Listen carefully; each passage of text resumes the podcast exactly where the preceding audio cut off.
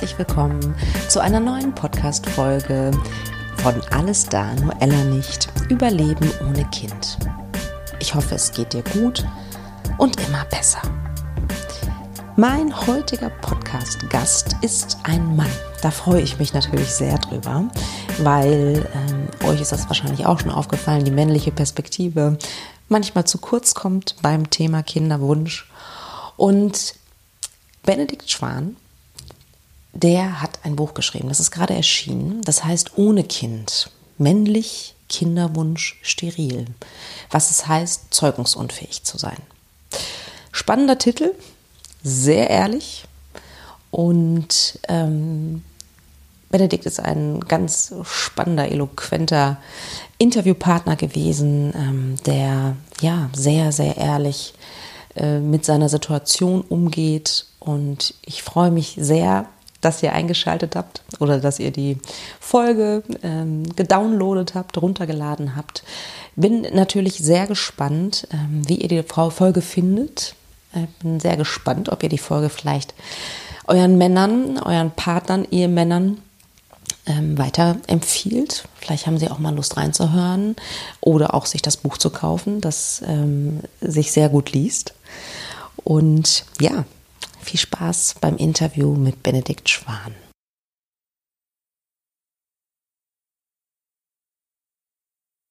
Herzlich willkommen, Benedikt Schwan, in meinem Podcast Alles da, nur Ella nicht. Hi. Ja, erstmal nochmal ganz, ganz äh, herzlichen Glückwunsch zu deinem Buch, zu deinem mutigen und äh, sehr inspirierenden Buch, was Danke. ich äh, jetzt in den letzten Tagen gelesen habe, lesen durfte. Meine erste Frage wäre direkt, wie groß ist deine Wut? Also wütend. Das Problem ist, ich wüsste nicht, auf wen ich wütend sein sollte. Mhm. Also auf mich selber bin ich nicht wütend. Also ich versuche immer so ein bisschen, das mache ich auch im Buch, äh, den Leuten ein bisschen beizubringen, was Self-Care ist. Ähm, ich mache es insgesamt zu selten. Also ich schone mich selber eigentlich sehr wenig. Aber in dem Fall ist es so, ähm, also erstmal war ich so ein bisschen mit dem ganzen System unzufrieden, beziehungsweise auf das System wütend, also dass mir sowas erst gesagt wird, wenn ich so alt bin. Ich meine, kann man auch sagen, ich bin selbst schuld daran, weil ich mich erst äh, mit 41 Jahren habe testen lassen, ob ich zeugungsunfähig bin oder zeugungsfähig bin. Ähm, aber dieses ganze System ist quasi für einen Mann irgendwie äh, so gedreht, dass der das erst sehr, sehr spät erfährt und dann ist die Katastrophe schon meistens passiert. Und das finde ich bescheuert und das ist auch einer der Gründe, warum ich das Buch gemacht habe und warum ich versuche, das Thema einfach in die Öffentlichkeit zu kriegen. Ja. Weil es halt viel, viel mehr Männer betrifft, als man allgemein annimmt. Also es ist total crazy. Ich habe, nachdem das Buch rauskam, von Freunden gehört, die mir das nie erzählt haben, ähm, dass sie selber entweder Probleme haben oder knapp vor der Zeugungsunfähigkeit stehen, also mit zu geringen äh, Spermienraten und so. Und die haben mir das vorher nie erzählt. Das heißt, es ist halt auch so ein Konversationsöffner irgendwie. Ja, total interessant. Und interessant auch, was das für eine riesige Schweigezone ist. Ne? Überhaupt diese ja. ganze Kinderwunschgeschichte ist ja sowieso schon eine Schweigezone, ja. ne? egal aus welchem Grund es nicht klappt. Und dann nochmal speziell die männliche Perspektive, glaube ich, das ist noch größer, das Schweigen, oder? Ja, würde ich auch sagen. Also ähm, ich sage, es ist immer irgendwie knapp vor der Impotenz. Ja, also, genau. Ja, Impotenz genau. überhaupt nichts zu tun hat. Ich meine, also ich stehe halt auch meinen normalen Mann im ah. Bett aber ja, es hat sicher. damit gar nichts zu tun. Aber es ist ja. halt, weil man halt quasi seinen Job nicht erfüllt, also seinen evolutionären Job sozusagen. Ja, ähm, Klingt total hart, aber letztlich mhm. ist das natürlich auch so. Ähm, weil mit mir dann quasi sozusagen dann meine Reihe dann endet. Sollte ich nicht auch noch eine andere Möglichkeit finden, aber darüber haben wir ja, können wir dann vielleicht später auch noch reden. Mhm. Ja, ja, sehr gerne. Also ich kann da selbst natürlich sehr, sehr gut andocken. Ne? Und gleich zum Thema, äh, vielleicht, wenn du es schon angesprochen hast, Thema Weiblichkeit, Männlichkeit, das ist ja immer gibt ja bestimmte, wie soll ich sagen, Merkmale in unserer Gesellschaft, was als männlich gilt, was als weiblich gilt. Ja. Ähm, was hat das mit deinem Gefühl von Männlichkeit gemacht, diese Diagnose? Also ähm, ich habe irgendwie ein bisschen komisch oder anders vielleicht auf Frauen geguckt danach, aber da ich mhm. jetzt seit 14 Jahren glücklich, mittlerweile seit 14 Jahren glücklich verheiratet bin, war das jetzt nie irgendwie die Frage, dass ich jetzt ähm, gegenüber Frauen irgendwie anders wirke oder so oder irgendwie anders date oder keine Ahnung. Also da bin ich sehr glücklich, dass ich nicht in der Situation bin. Aber wenn ich jetzt äh, Single wäre oder so, würde ich mir komisch vorkommen. Also erstmal aus dem Grund, weil es ein Teil des Mannseins ist, was mir irgendwie dadurch tatsächlich irgendwie schon abgeht. Ähm, und andererseits eben auch, weil Frauen natürlich vielleicht Kinder wollen. Also das darf man natürlich auch nicht vergessen, dass man in dieser Form halt nicht liefern kann. Also es ist ganz komisch heutzutage. Wir können über so viel reden. Ähm, wir haben gleichgeschlechtliche Paare endlich, die endlich heiraten können, haben so lange dafür gekämpft. Ähm, wir haben äh, Transsexualität, die offen gelebt werden kann. Wir haben non-binäre Personen. Aber äh, zeugungsunfähige Männer ist immer noch ein Tabu, was ich total merkwürdig finde, weil es halt wirklich nicht selten vorkommt. Mhm. Ähm, und ähm, ich kann allerdings auch sagen, dass ich bisher zum Buch ziemlich äh, einstimmig positives Feedback gekriegt habe, also auch gerade von Frauen. Deswegen vielleicht habe ich mir da auch umsonst irgendwie Sorgen gemacht um mhm. meine Männlichkeit. Ja, ja, das glaube ich allerdings auch. Wo du es ansprichst, ne, sind mehr Männer als man denkt. Also was ich sehr erschreckend fand äh, und was mir auch nicht bewusst war, dass du in deinem Buch ähm, dir mal ein paar Statistiken und ein paar Studien angeguckt hast, weltweite Studien, und dass die Fruchtbarkeit bei Männern signifikant abnimmt. Ja, also man hat eine Metastudie gemacht, also die Hebrew University of Jerusalem zusammen mit anderen Forschern, unter anderem aus den USA. Und die haben sie angeguckt, ähm, wie ähm, die Spermienkonzentration ähm, runtergegangen ist oder wie die sich entwickelt hat seit den 70er Jahren. Nun muss man wissen, es gibt sehr, sehr wenig Zahlen. Das ist eins der Hauptprobleme. Also wir wissen eigentlich gar nicht, was da wirklich läuft. Aber was die gemacht haben, sie haben alle Studien angeguckt, die vernünftig waren und die dann in eine sogenannte Metastudie gepackt. Das heißt, alle Studien, die Spermienwerte enthalten haben. Und das war eine unfassbar aufwendige Literaturrecherche auch. Und dabei mhm. kam halt heraus, dass die Spermienkonzentration ungefähr um die Hälfte zurückgegangen ist seit den 70er Jahren in den westlichen Ländern, für die Daten halt vorliegen. In manchen Ländern ist es ein bisschen weniger schlimm, in manchen ist es schlimmer. Ähm, problematisch ist vor allem, dass die Kurve weitergeht. Also sie sinkt halt weiter ab. Ähm, das heißt jetzt noch nicht, dass alle Leute jetzt plötzlich ähm, dann unfruchtbar sind, aber die Chance, schwanger zu werden, reduziert sich natürlich mit der geringeren Spermienkonzentration, mit der geringeren Spermienanzahl beim Mann. Mm, unglaublich. Also finde ich wirklich eine unglaubliche Zahl. Ähm, es gibt wahrscheinlich nur Thesen, warum das so ist, oder?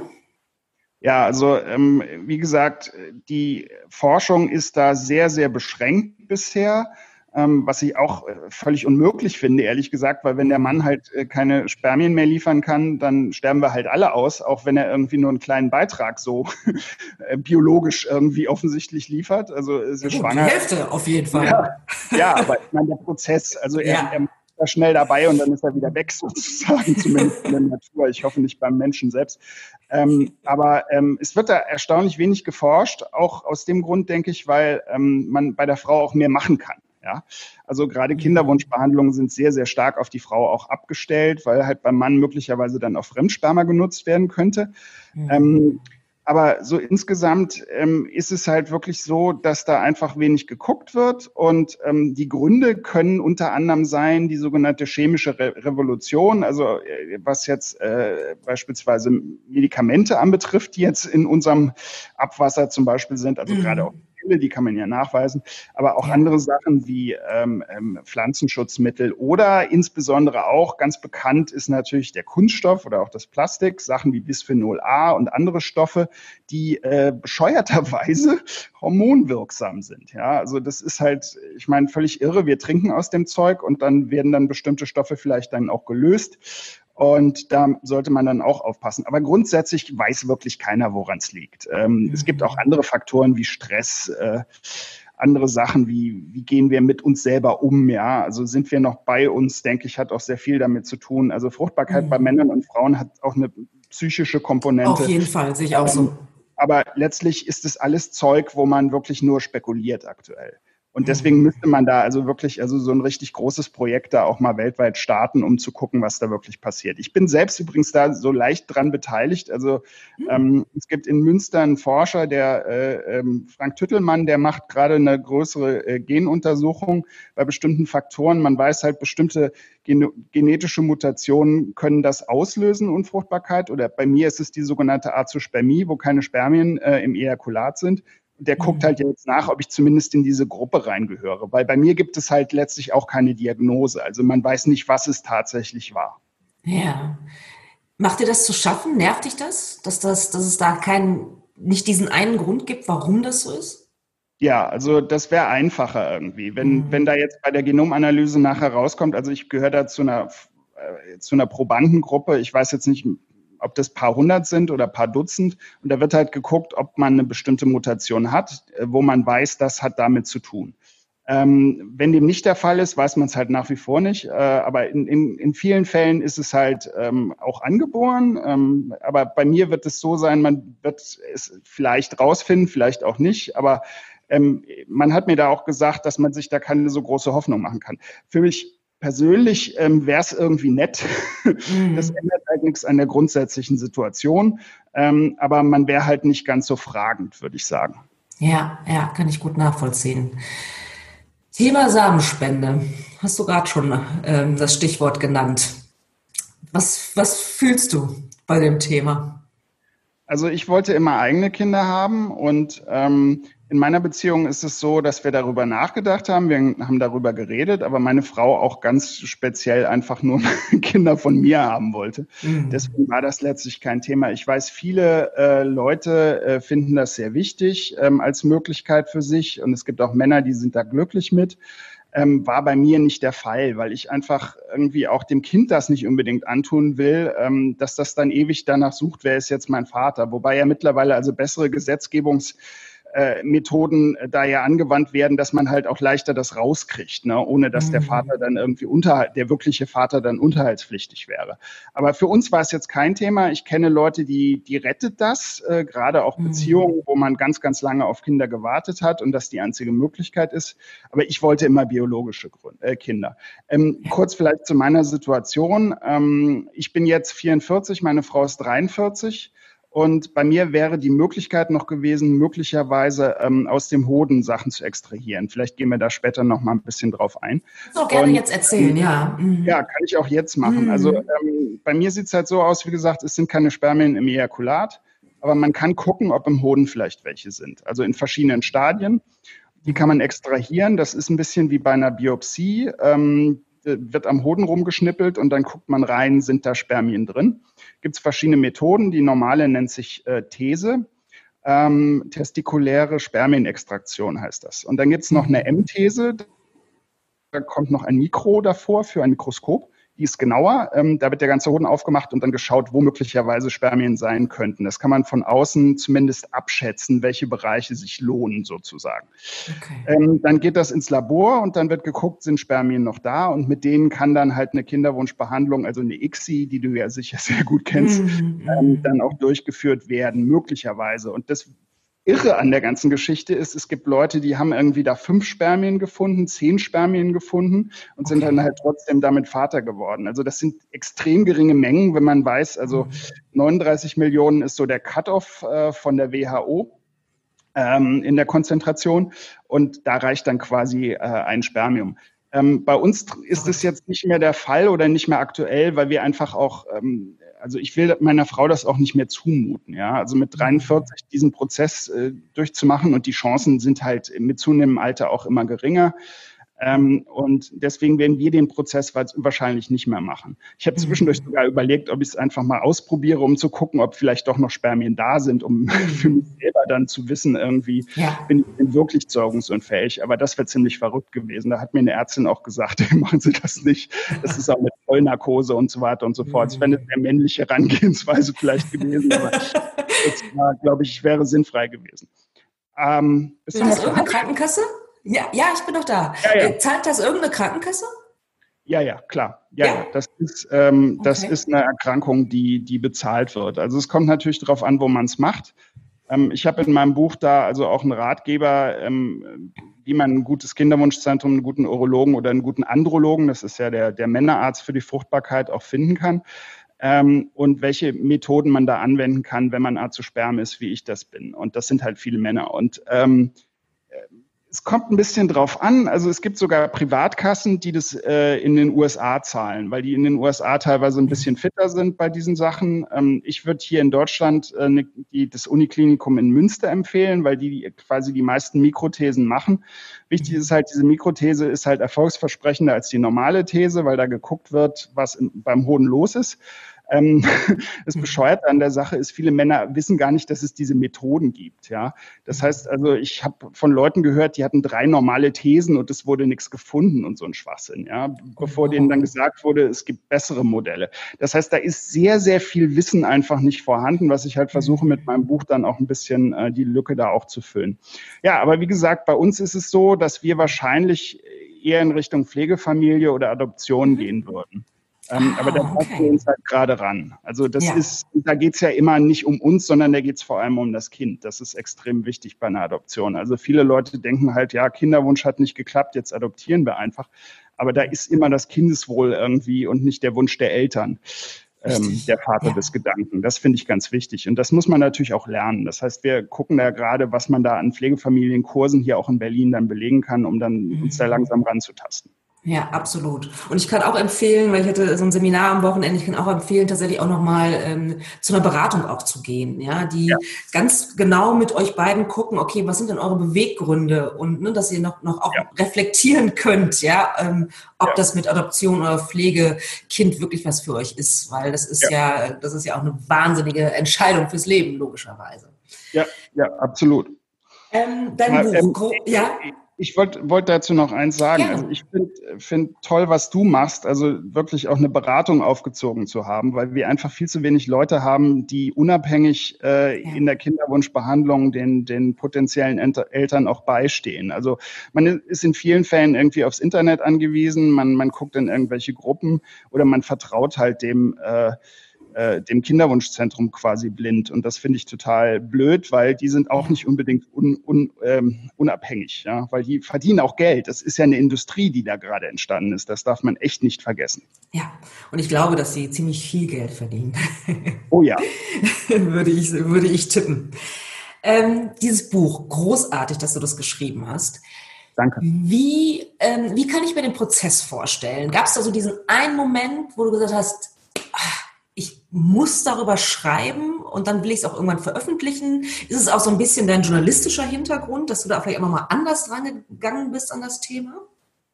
Ja, also ich habe ähm, erstmal erstmal hat mich das halt wirklich einfach einfach niedergehauen die ganze Situation. Ich habe natürlich nicht irgendwie nach dem ersten Mal äh, Spermiogramm irgendwie gesagt, das ist jetzt alles, ja.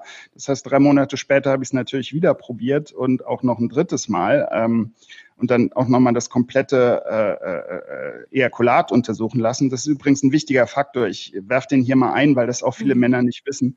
Ähm, in vielen Fällen wird einfach nur ein Teil äh, des Spermas, was gewonnen wurde bei äh, in einem Kinderwunschzentrum, also um ein Spermiogramm an, anzulegen, ähm, verwendet, um zu testen. Ja. Und wenn man Azosperm ist, wie ich das bin, geht es da quasi um jede einzelne Samenzelle. Das mhm. heißt, man sollte halt alle durchtesten. Das heißt, es hätte auch sein können, dass bei mir noch was gefunden würde, weil ich einfach so wenige äh, Samenzellen in meinem Ejakulat habe.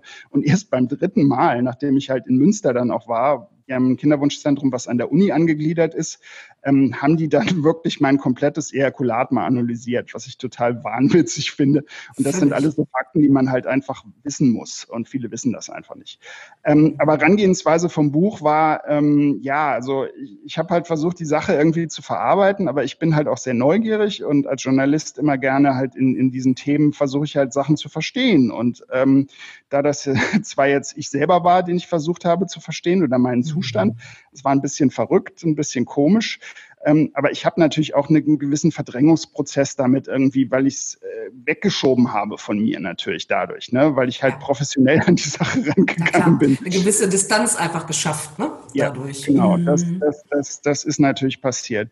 Aber ähm, die Idee zum Buch war eigentlich einfach die, dass ich gesehen habe, wie viele Leute da betroffen sind, wie viele darunter leiden und es gibt einfach nichts. Das war so ein bisschen das Ding, ja.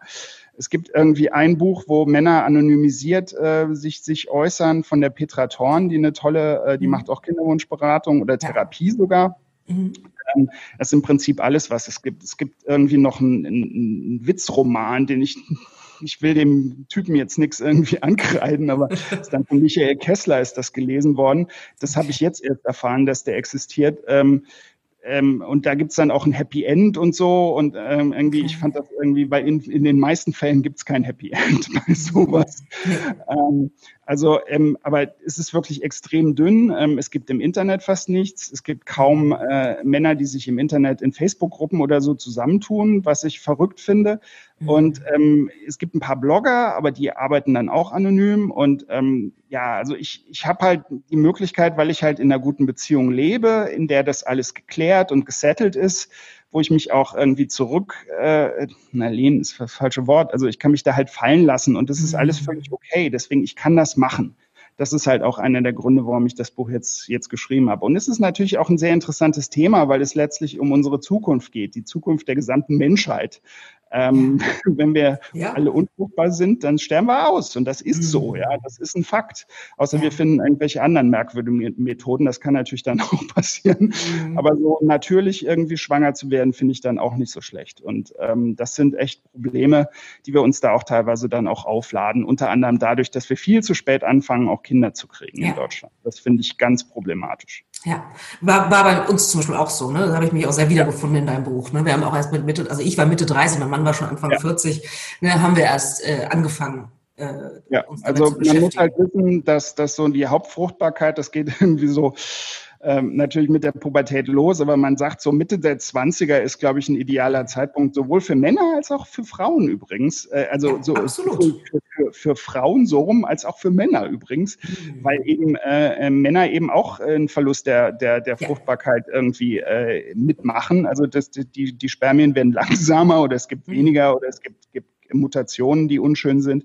Das heißt, je früher, desto besser. Aber wir machen es den Leuten halt unfassbar schwer, so früh schwanger zu werden. Und das ist idiotisch. Das, wir hätten 70 Prozent der Leute in den Kinderwunschzentren nicht, hat mir ein mhm. Wissenschaftler gesagt, wow. die rechtzeitig äh, äh, Kinder hätten. Ja, also die, die, wow. das geht wirklich radikal nach unten. Mhm. Ähm, die, die äh, Fruchtbarkeitskurve ähm, bei Frau wie auch bei, beim Mann. Und das wir, nutzen diese Zeit einfach nicht. Und es müsste ja gesellschaftlich irgendwie möglich sein, dass Leute genügend Geld haben, ja. in dieser Phase dann auch Kinder zu haben. Und ich sage dann immer so, dann sind die Kinder irgendwie mit 45, 46 aus, aus dem Haus und dann kann ich irgendwie immer noch der große CEO werden oder so. Absolut, absolut. Die ganze ja. Herangehensweise müsste halt völlig anders sein. Aber aktuell ist man irgendwie raus aus dem Ding, wenn man Mitte 20 Kinder hat, dann gehört man quasi nicht mehr zur, zum Bildungsbürgertum. Und das finde ich völlig Banane. Das ist furchtbar, ja, absolut. Ich sehe das auch, dass das ein gesellschaftliches Problem ist, ein gesellschaftliches ja. Ding ist, ja. Ähm, Nochmal zu deinem Buch. Wie, wie schwer oder war es für dich von Anfang an klar, ähm, ich mache das mit meinem richtigen Namen? Würdest du auch unter einem Pseudonym schreiben können? Ähm, ich habe darüber nachgedacht, ähm, aber da ich Journalist bin hm. und, und Schreiben ist mein Job, ähm, warum soll ich mich nicht dahinter stellen? Und ich habe jetzt irgendwie mit dem Buch nichts ich schreibe da nichts Böses, ich schreibe da nichts, ich klar, ich übe Kritik an gesellschaftlichen mhm. äh, äh, Zuständen, ich übe Kritik daran, dass wir das Problem komplett ignorieren, aber da kann ich zu stehen, da habe ich überhaupt ja. kein Problem mit. Und wenn ich halt anderen damit helfe, ist es auch okay. Ähm, mhm. Ähm, ich meine, das kann passieren. Auf der Straße kann natürlich jemand irgendwie kommen und sagen, haha, du bist irgendwie zeugungsunfähig. Mhm. Ja, so fucking what? Ich weiß das schon.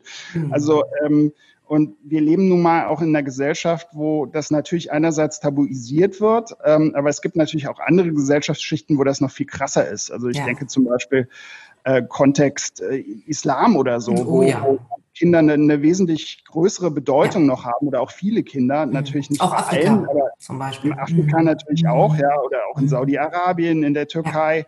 Früher auch mal in Italien, aber das Thema ist, mhm. glaube ich, mittlerweile durch. Ähm, mhm. Da gibt es auch immer weniger Kinder. Ja. Ähm, also ähm, ja, und ich habe jetzt auch nicht so irgendwie, dass meine Eltern mir irgendwie ständig auf den Füßen gestanden hätten. Sie haben sich, hätten sich natürlich gefreut, wenn wir Kinder gehabt hätten.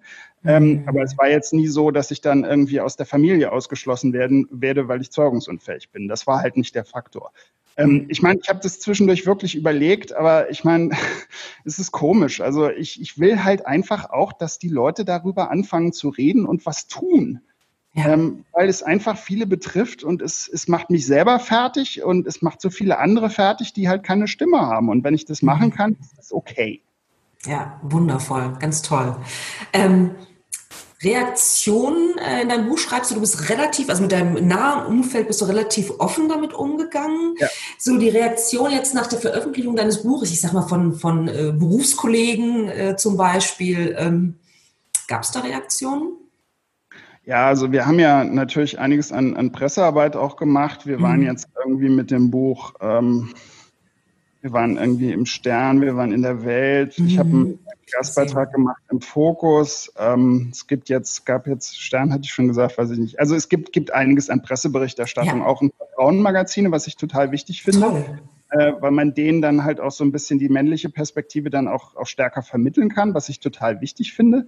Ähm, aber ähm, ich habe eher wirklich, also ich habe eher positives Feedback gehört. Also natürlich hat man mir zu meinem Mut quasi gratuliert. Mhm. Ähm, aber ich, es ist sehr komisch. Also wenn man in der Situation ist, man, man fasst das auch nicht so, so, so total. Ähm, aber ähm, bisher wirklich weitgehend ja, eigentlich fast ausnahmslos positives Feedback, höchstens so Warnungen, ja, warum machst du da, warum tust du dir das an oder so.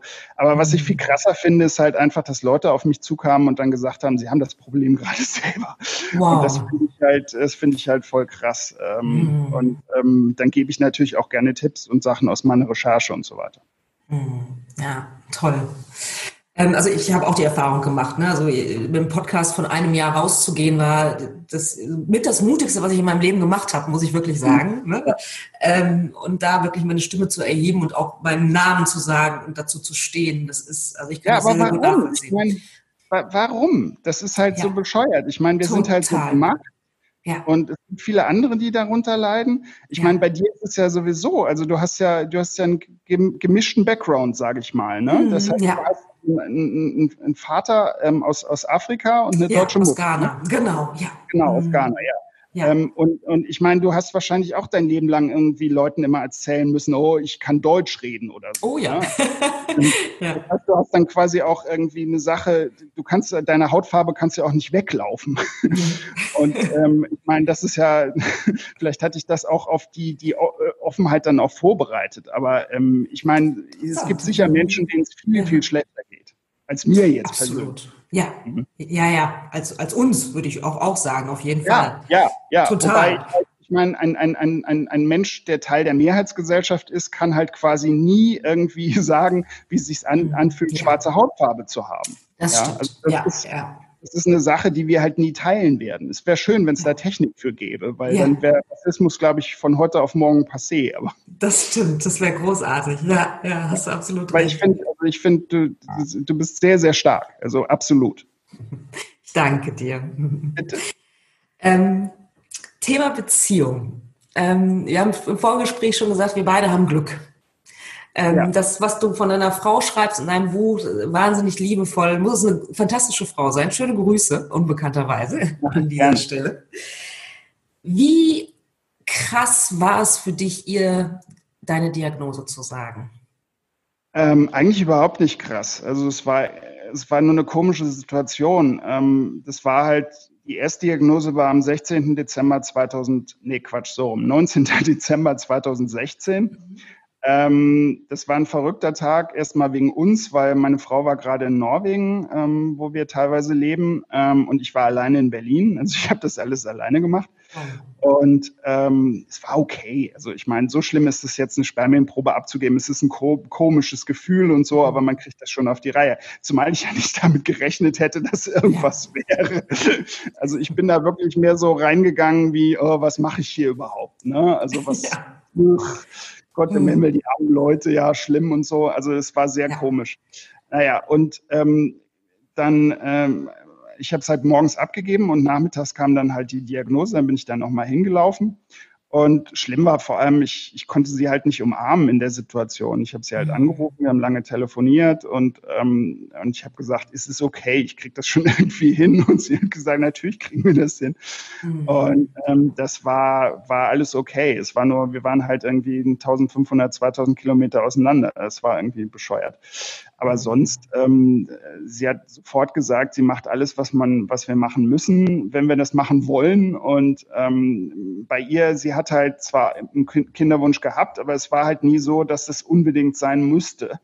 Oder also es war bei uns beiden. Wir haben halt lange gebraucht, uns, uns da irgendwie zu entscheiden. Ähm, mhm. weiß nicht, ob das irgendwie unerwachsen ist, aber es hat halt länger gedauert, sich da klar rüber zu werden. Ne? Mhm, bei uns auch. Und, ja, ja, es ist ein langer Prozess, zumal halt Kinder heute so, so sind so Projekte irgendwie. Ja. Ne? Und man, man meint, die muss man irgendwie da reinschieben, wann es geht. Geld muss mhm. da sein, Haus ja. muss da sein, mhm. Job muss toll sein und so weiter und so fort. Jo, und dann machen wir mal ein Kind. Aber so sollte es halt nicht sein. Sie sollten einfach Teil des Lebens sein. Sie sollten halt kommen und dann sind sie da und dann muss man sich damit auseinandersetzen. Das ist halt meine Meinung dazu. Ich habe natürlich ja. da gut reden gerade. Ich weiß, wie hart es ist, äh, äh Elternteil zu sein, absolut.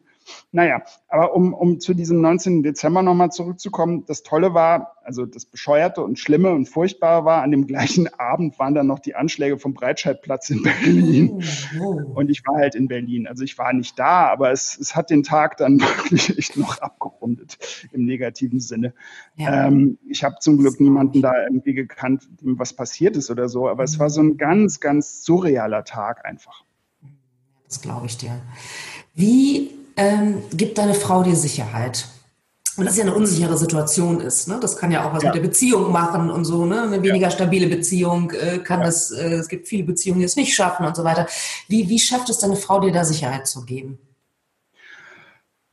Also ähm, ich glaube, sie braucht das auch nicht unbedingt, ähm, weil also im Prinzip mit den ersten Worten nach der Diagnose war schon alles okay.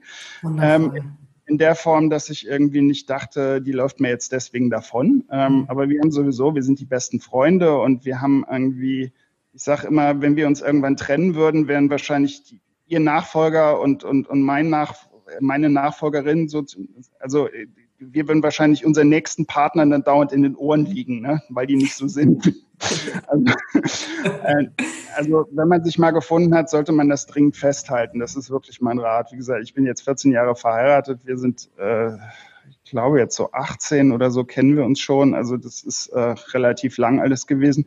Ähm, naja, was heißt relativ lang? Andere Leute sind 50 Jahre zusammen. Ja, doch, aber ich, ich finde es lang, auf jeden Fall. Ja. Aus meiner Sicht auch. das war Perspektive. Weiß ich nicht. Ähm, aber ähm, wie gesagt, das Wichtigste ist, glaube ich, bevor man auch Kinder haben will, dass man irgendwie einen korrekten Partner findet, den, den, der zu einem passt. Und das ist bei uns war halt so und ist noch so und das ist schon okay und dann ist halt die Basis irgendwie da, dass ich mir da jetzt nicht komisch vorkomme. Mhm. Aber ich weiß halt auch, dass es äh, Beziehungen geht, gibt, wo das nicht der Fall ist, ja, wo einfach der Druck so groß wird oder auch ähm, die Kinderwunschbehandlung, dass das alles so fertig macht und diese, dieses Auf und Ab, das ist auch einer der Gründe, warum wir diesen Prozess jetzt nicht mehr gehen wollen. Ähm, jeder Zyklus neu und dann wieder und hier wieder und dann klappt's wieder nicht und so. Es ist furchtbar. Ne? Und den Leuten wird gleichzeitig weiß gemacht, dass das eine Sache ist, die einfach ist. Die kostet ja. halt viel Geld, aber das kriegen wir schon hin. Aber dafür gibt es keine Garantie und das ist äh, nicht angenehm. Also wenn man es vermeiden kann, sollte man diesen Prozess nicht mitmachen müssen im Kinderwunschzentrum. Absolut. So toll das ist, dass es das gibt. Ja, also es hat, hat definitiv zwei Seiten. Ne? Also die Take-Me-Home-Rate ist nicht so hoch, wie man denkt. Yes, das stimmt. Mhm. Ja. Ähm, du hast dir Hilfe gesucht, coolerweise, was ja auch nicht selbstverständlich ist. Also weder für Männer noch für Frauen selbstverständlich. Ähm, und für Männer habe ich das, habe ich so den Eindruck, noch mal weiter weg, sich Hilfe ja. zu suchen. Ähm, du hast es aber gemacht, ne? Ja, also ähm, ich habe ähm, schon immer mal wieder einen Psychologen gehabt, weil ich das sehr hilfreich finde für mich, ähm, einfach um jemanden zu haben, jemand Dritten mhm. außerhalb der Beziehung. Also ich rede mit meiner Frau sowieso über alles, aber es ist immer ganz gut, so, einen so einen weiteren Blick irgendwie zu kriegen auf Situationen und auf Probleme und auf Sachen, wo man sich unwohl fühlt. Und ich kann das nur, kann das nur raten, das auch zu machen. Es ist nicht schwer, es, es kostet in Deutschland quasi nichts. Ja. Wenn man ja. gesetzlich versichert ist, privat zahlt auch meistens äh, viel. Mhm. Und äh, wenn man richtig vernünftigen äh, Therapeuten auch gefunden hat, dann ist es hilfreich. Also ähm, und da hatte ich nie ein Problem mit. Ich weiß, viele haben das. Ähm, ich kann es teilweise nachvollziehen, weil es komisch ist, sich so aufzumachen gegenüber einer fremden Person. Ähm, aber es ist hilfreich, sich selbst irgendwie aus einer anderen Perspektive auch kennenzulernen und dann zu versuchen, irgendwie besser miteinander klarzukommen. Und ähm, das Thema war natürlich bei meiner normalen, äh, bei meinem normalen Psychologen auch absolut Thema. Wir hatten ähm, aber auch ab und zu gehen wir mal, wenn wir Probleme haben, auch mal zu einer Paartherapeutin. Mhm. Da war es natürlich auch ein Thema. Ähm, Paartherapie finde ich total doof in Deutschland. Das sollte bezahlt werden eigentlich das von Kassen. ist mir auch ein Rätsel, warum das nicht der Fall ist. Ja, ja. das ist, ist, ist völlig Banane, weil ja dem Staat eigentlich irgendwie ähm, gelegen kommen müsste, wenn Paare zusammenbleiben. Ja, ja also ähm, und, und das zahlt man ja alles privat, ist ja auch nicht so billig. Ähm, also bei uns ist es so, wir machen das halt, wenn wir irgendwie was Spezielles haben. Ja. Ähm, und das ist, äh, geht dann auch auf Zuruf und dann ist das, ähm, ist das auch okay. Ähm, also ähm, ich finde finde es sehr sinnvoll. Ich habe äh, in dem Buch auch ein Kapitel darüber, welche Therapieformen so aktuell ungefähr angesagt sind, um da so ein bisschen so einen Einblick äh, zu nehmen. Aber ich rate allen zeugungsunfähigen Männern, sucht euch da definitiv Hilfe. Ähm, habt jemanden, mit dem ihr da noch drüber reden könnt. Also jemand Neutralen, jemand auch außerhalb eurer Beziehung, außerhalb eures Freundeskreises, aber redet auch natürlich mit euren Freunden drüber. Mm, ja, ganz, ganz wichtiger Hinweis, auf jeden Fall. Mm, ich würde einmal gerne noch so in die Zukunft gucken. Hast du schon, ich meine, das ist ja ein längerer Prozess, aber hast du schon so eine Vision, wie das aussehen könnte bei euch? Hm, also ich meine, die, die Möglichkeit besteht, dass wir Pflegefamilie werden mhm. und dann vielleicht adoptieren. Das ist eine Option. Ähm, eine andere Option ist einfach, die Lage so zu belassen, wie sie jetzt ist. Ich meine, wir haben kein schlechtes Leben, überhaupt mhm. nicht. Also das war auch einer der Gründe, warum wir auch so spät damit angefangen haben. Wir haben einfach, äh, konnten überall hinfahren. Wir mhm. haben noch einen kleinen Hund. Ähm, das ist quasi unser ein, einziges Hindernis in der gesamten Freiheit. Ähm, und ähm, wie gesagt, das ist alles völlig okay. Ich habe für mich selber aber gemerkt, also ich mag das super gerne mit Kindern Kindern was beizubringen, Kindern was zu erklären. Also ich mhm. habe äh, zwei, zwei Nichten, ein Patenkind und ähm, wir fahren dann manchmal besuchen die mich hier in Berlin und dann fahren wir durch die Gegend und dann erkläre ich ihnen irgendwie Sachen mhm. und so. Und das finde ich total toll. Also mich können Kinder auch alles fragen. Ich antworte irgendwie zwei Stunden lang. Mhm. Liegt vielleicht auch daran, dass ich das nicht jeden Tag machen muss, aber ähm, ja, Sachen, also ich meine, vielleicht so eine Mentorenrolle oder sowas zu übernehmen, ich weiß es nicht. Ich habe zwischendurch auch überlegt, ob man irgendwie vielleicht sich äh, vereinsmäßig in irgendeiner Form mhm. engagiert, weil es gerade in bestimmten Bevölkerungsgruppen einfach äh, an männlichen Vorbildern auch fehlt, also an, an Väter väterlichen Figuren sozusagen, Absolut. Äh, wo die Leute nicht auf die schiefe Bahn geraten würde, würden, wenn, wenn es sowas gäbe, ja, wo, wo einfach eine Richtung vorgegeben wird. Mhm. Also das sind Sachen, die ich mir auch mal überlegt habe, ähm, mhm. weil ich irgendwie mein, mein, mein nicht äh, nutzbares Vatergehen sozusagen in irgendeiner Form natürlich ganz gerne schon ähm, irgendwie äh, nutzen würde, ja, weil das ja. ist definitiv da. Ja, absolut, solltest du. Es gibt Möglichkeiten, definitiv, das ja. anders auszuleben. Ja. Ähm, zehn Jahre, zehn, 14 Jahre, vor 14 Jahren habt ihr geheiratet, ne? 14 Jahre zurück. Ja. Was würdest du anders machen? Also ich hätte wahrscheinlich am Anfang weniger Panik davor, Kinder zu haben. Hm. Ähm, also wie gesagt, wir sind äh, verheiratet, da waren wir beide Anfang 30. Ich glaube, meine Frau war 29. Ähm, und ähm, ja, also ich hätte mich wahrscheinlich sofort testen lassen, wenn ich das alles gewusst hätte. Also sofort ein Spermiogramm machen, um zu checken, ob es vielleicht damals noch gegangen wäre oder es, mhm. also einfach Daten zu haben für mich selber. Ähm, aber ich hätte vor allem versucht, halt Angst zu verlieren. Ich hätte es wahrscheinlich einfach probiert. Äh, es wäre bestimmt nicht einfach gewesen, in dem Alter Kinder zu haben, obwohl es eigentlich, ein, uns ging es schon damals gut und es war damals schon alles okay. Aber wir haben beide noch an unserer Karriere gefeilt, wie man das ja heute, mhm. heute macht, leider. Ja. So spät auch noch. Ähm, oder die ganze Zeit im Prinzip. Ich meine, wir fallen mhm. alle an unserer Karriere. Ja. Ähm, aber ähm, ich hätte, wäre an die Kindersache lockerer rangegangen und früher vor allem. Also wir haben sehr viel Zeit verloren. Also wir haben im mhm. Prinzip ähm, erst richtig angefangen, als äh, wir, als ich 35 war, meine Frau 34. Grund dafür war, meine Mutter hatte mich in den 70ern auch mit 35, was sehr spät ist, aber das mhm. war für mich. Für die 70er auf jeden Fall. Mhm. Ja, ja, ja, ja. Also meine mhm. Schwester ist auch nur drei Jahre äh, älter als ich. Also die haben relativ spät angefangen, aber für mich dachte ich dachte mal, ja, das geht ja. da kann ich ja noch mhm. warten. Ne? Und ähm, wir haben dann quasi dann angefangen, haben aber dann quasi so vier, fünf Jahre einfach hin und her probiert, was auch ja. wahnsinnig ist. Mhm. Ähm, ich habe einen Freund, der ähm, ist jetzt irgendwie ein halbes Jahr haben sie probiert und der lässt sich jetzt testen. Gut, die sind jetzt beide, er ist irgendwie ich glaube 47 und sie ist 41. Das heißt, die mhm. müssen auch jetzt was machen. Ja. Ähm, ja. Aber ähm, allein das, also ich habe wirklich quasi auch nochmal dann fünf Jahre verplempert danach. Mhm. Ähm, und das ist halt irgendwie alles blöd, weil die Uhr tickt, sowohl beim Mann als bei der Frau. Das heißt also, äh, kurze Antwort, ich hätte früher mich um das Thema Kinder gekümmert. Ähm, mhm. Vielleicht, wenn ich noch davor gewesen wäre, sogar noch früher, aber da hatte ich meine Frau halt noch nicht. Ja, ja.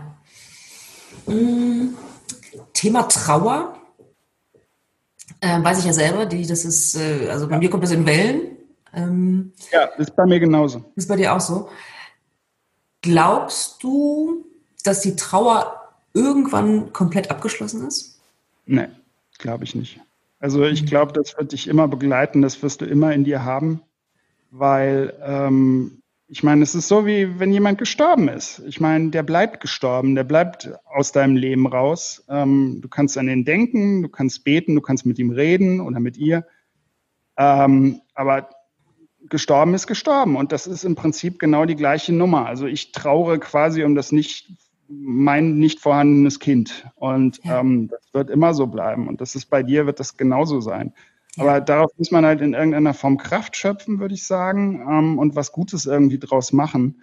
Ähm, und vielleicht irgendwie andere auch warnen, irgendwie anderen helfen, irgendwie mhm. die, die nicht, um nicht in diese Situation zu kommen aber ähm, es wird eine Sache sein, die ist Teil des Lebens. Und bei mir ist es so, ich sehe das auch nicht, also ich spüre das nicht jeden Tag, aber ich, mhm. ich habe auch kein Problem, irgendwie Kinder zu sehen oder irgendwie, weiß ich nicht, an einem Kinderspielplatz vorbeizugehen oder sowas. Also das ist jetzt nicht, nicht tragisch. Ich kenne ja Frauen auch, die, die wirklich Probleme damit haben. Die, mhm. weil das war, war das bei dir nicht auch so? Ich bin mir nicht mehr so sicher. Ja, also kleine Kinder, also vor allem Babys waren lange ein Problem ja. und, und ja. Schwangere. Ja, ja, ja, ja. Ich meine, Schwangerschaft ist, ist hart, aber es ist halt ein unfassbar toller Zustand, ja, ja. den uns die Natur oder Hashem Absolut. oder auch wer auch immer gegeben hat. Ähm, und das irgendwie, ich bin auch ein bisschen neidisch manchmal auf Frauen, dass die das mhm. können. Weil ich meine, ja. Frauen sind diejenigen, die äh, dafür sorgen, dass unsere Gesellschaft weiter existiert. Wir sind alle aus Frauen geboren, ja. Absolut. Und das sollten wir vielleicht uns auch, also gerade die Herren der Schöpfung manchmal klar machen. Mhm. Ähm, ja, also ähm, wie gesagt, diesen Prozess da auch nicht mitzumachen, ist natürlich sehr traurig. Aber mhm. ähm, ich habe, also jetzt als Mann mit meiner Frau dann, aber ich habe jetzt nicht das Problem, dass ich irgendwie keine Kinder sehen kann oder so. Ähm, aber es ist schon so, dass ich immer wieder daran erinnert werde und dann halt weiß, ja, das ist der Zustand und da ist eine Traurigkeit und die wird halt nicht weggehen. Ja, mhm. so ist ja. es halt. Ja. Hast du so die eine Botschaft für, für die Hörer und Hörerinnen dieser Podcast-Folge, die du mitgeben möchtest noch?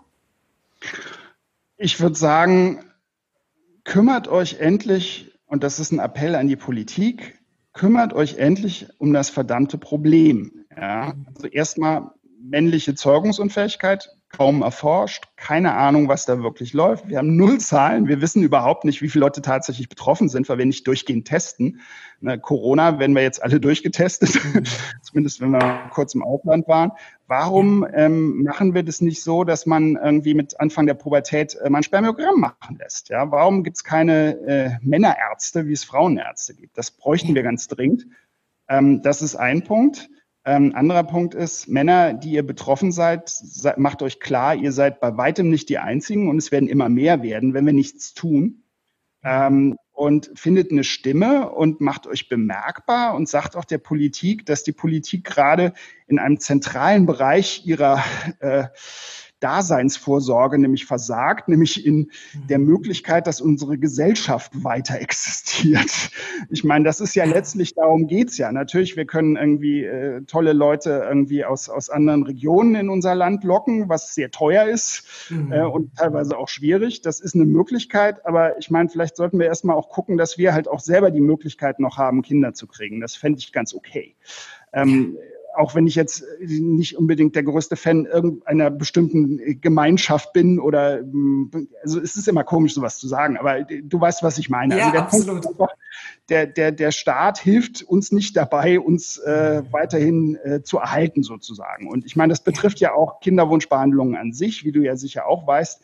Da wird ja seit 2004 unter Rot-Grün übrigens, nicht unter den Konservativen, Ja. nur noch die Hälfte ähm, tatsächlich äh, der Kinderwunschbehandlung auch übernommen und dann auch nur drei Versuche. Ne? Und den Rest Ja. kann man sich dann Und verheiratet sein muss man auch. Verheiratet auch, was ich Mhm. unfassbar finde heutzutage. Ich meine, warum, wie kann das eigentlich noch sein? Aber hm, interessiert halt offenbar keinen. Da muss Druck aufgebaut werden, da muss was Mhm. passieren. Ähm, und das ist auch so ein bisschen die Botschaft auch meines Buches. Und die letzte Mhm. ist natürlich, habt keine Angst, Kinder zu kriegen. Überlegt euch, die frühzeitig zu haben, wenn es irgendwie geht. Und die Gesellschaft muss sich daran anpassen und nicht umgekehrt, meiner bescheidenen Meinung nach. Ja, absolut. Schönes Schlusswort. Ich danke dir. Danke. Also zum einen gibt es dein fabelhaftes Buch, das ich sehr empfehlen kann. Das ist sehr schön geschrieben, finde ich. Äh, ohne Kind, männlich, Kinderwunsch steril, was es heißt, zeugungsunfähig zu sein. Dass wir das auf jeden Fall nochmal hier sagen im Podcast. Ähm, wo kann man dich in sozialen Medien finden? Und du hast, glaube ich, auch einen Podcast ins Leben gerufen, ne? Also ähm, alle wichtigen Sachen sind unter ohnekind.de.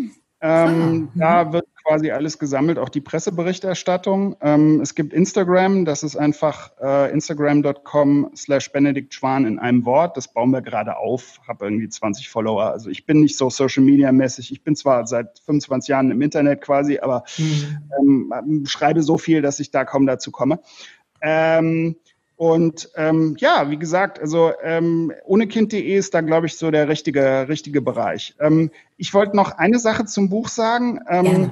Mir ganz wichtig ist. Also es ist halt nicht nur meine blöde Geschichte, weil ich bin ja als Person jetzt nicht wirklich super interessant, sondern es ist halt noch viel, viel mehr. Also es Ja. ist auch für mich eine Reise gewesen, was Vatersein überhaupt bedeutet. Das heißt, wir Ja. gehen also richtig schön raus. Ähm, es ist auch eine Reportage. Ich war zum Beispiel in Ja. Japan, einem Land, das langsam tatsächlich ausstirbt, weil die Leute keinen Sex mehr haben, so bescheuert das ist. Unglaublich, Ähm. Ich war in den USA und ich war auch in Kanada. Da habe ich einen Mann getroffen, der 150 Ja. Kinder hat. Äh, Unfassbare Geschichte. ja, das ist, äh, war sehr cool.